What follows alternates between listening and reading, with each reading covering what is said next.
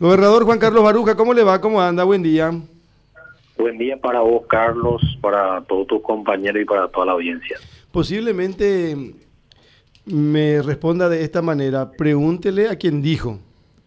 Pero tengo necesidad de decirle, Mauricio Espínola, secretario privado del presidente, afirmó que Santiago Peña no es el candidato de Juan Carlos Baruja.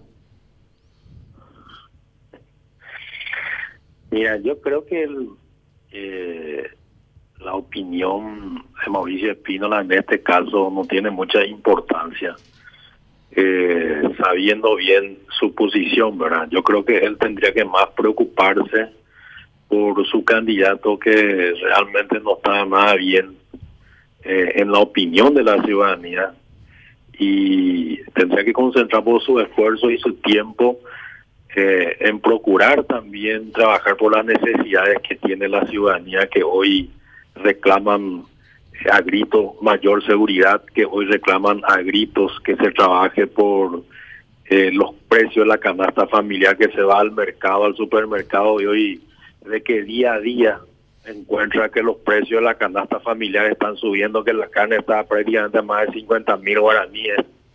Yo creo que esos son los temas que a él debiera preocuparle, que es parte del gobierno. Yo creo que más bien este tipo de presiones tratan de hacer lo que llamamos cortina de humo ante una realidad. Y yo creo que el día de ayer lo que han expresado los obispos en Cacupé es el sentimiento generalizado de la ciudadanía, ¿verdad? principalmente en el área de salud. Yo creo que eh, muchas muertes se hubieran podido evitar si realmente el gobierno hubiera reaccionado eh, en tiempo y a mayor velocidad y con mayor intensidad y hoy vemos a diario todo lo que se ha publicado, los escándalos de corrupción de compras sobre facturadas en plena pandemia. ¿verdad? Esos son los temas importantes, Carlos. Sí, ocurre que se trata de una persona que está eh, en el entorno del presidente de la República y acompaña permanentemente lo que hace Hugo Velázquez, el vicepresidente de la República, en campaña proselitista. Y lo que él dice, para que eh, entendamos todos, es que Juan Carlos Baruja, manifiesta que Santiago Peña no es su candidato, o, por lo menos eso dice Espínola, y que tampoco es candidato Santiago Peña de Pedro Aliana. Y acotó Espínola que una vez la bancada de Honor Colorado ya le solicitó a Horacio Cartes que sea Aliana el candidato y no el exministro de Hacienda. Eh, esta es la situación que se da y este es el escenario y estas son las declaraciones de Mauricio Espínola. Parece que de repente uno puede hasta entender que le preocupa mucho Peña porque se habla permanentemente. Es un candidato que no prende, es un candidato que no sirve, pero todo el tiempo se habla de él, gobernador.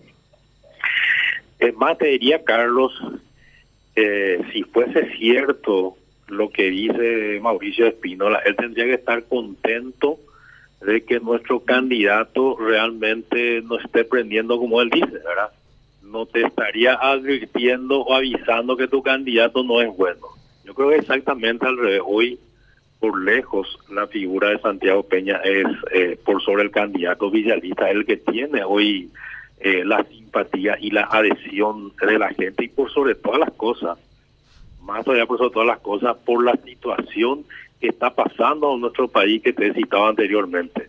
La, el galopante, la galopante inseguridad que estamos día a día, eh, el aumento diario prácticamente de los productos de la canasta familiar, el aumento del combustible, creo que este año ya fue como cuatro veces que ha, aumentado. Esos son los temas que realmente posicionan a nuestro candidato en la adhesión y en la simpatía de la ciudadanía.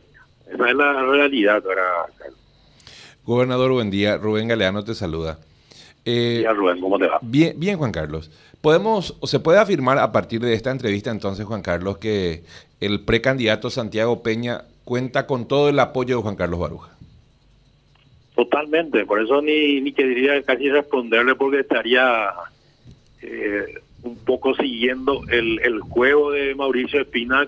Mauricio Espina la que es lo que está buscando es desviar la atención de dos temas centrales. Hoy que la ciudadanía está preocupada en los temas que te he citado previamente, y que hoy la gente quiere que sus autoridades, en este caso el gobierno y Mauricio Espino, la trabajen para que mejore la situación del país, de la inseguridad galopante, del aumento desenfrenado de los productos de la canasta familiar.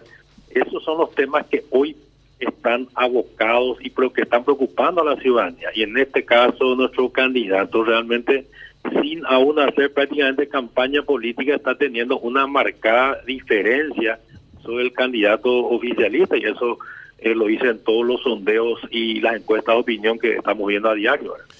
Gobernador, refería justamente al, principio de esta entrevista aquí con Carlos que el gobierno debiera de fijarse en las denuncias de corrupción que justamente fueron visualizadas ayer en la homilía de CACUPE, por ejemplo.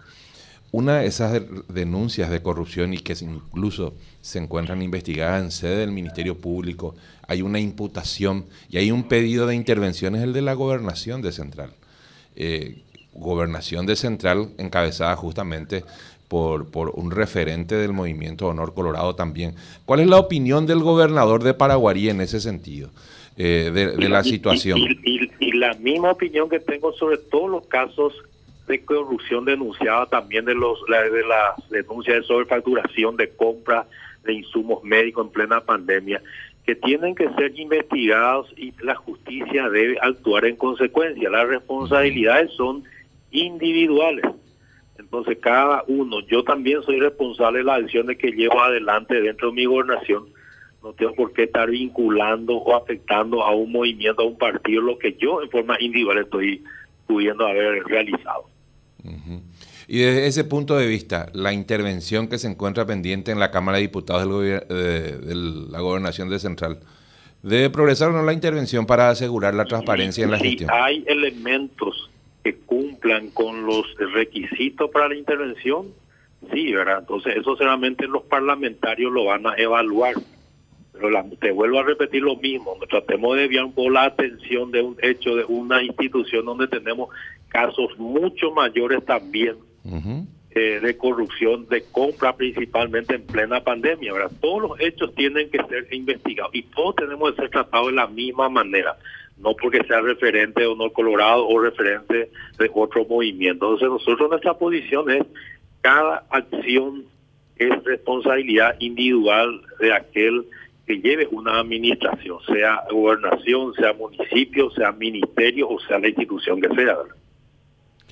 Estaba leyendo asaltos. Hubo un asalto el ¿cuándo fue? El martes. Sí. Eh, con derivación fatal a un policía en Concepción. Sí, señor. Secuestro de un joven de 23, 24 años. Un nuevo secuestro.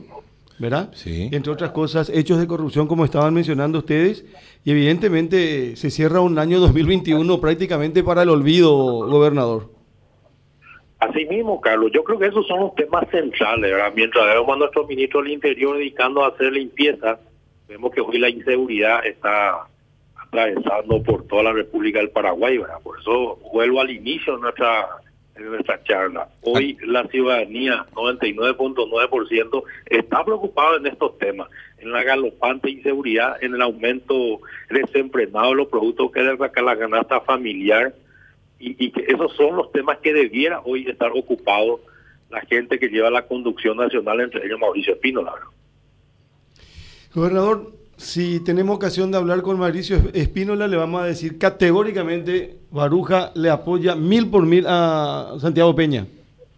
Y él sabe que es así, él sabe que es así. En una ocasión, ya en la casa el presidente Carter me dijo, vos sos peñista, ¿verdad? Eso ya hace más de un año. Eso también usted le puede recordar si quiere, Carlos Gálvez.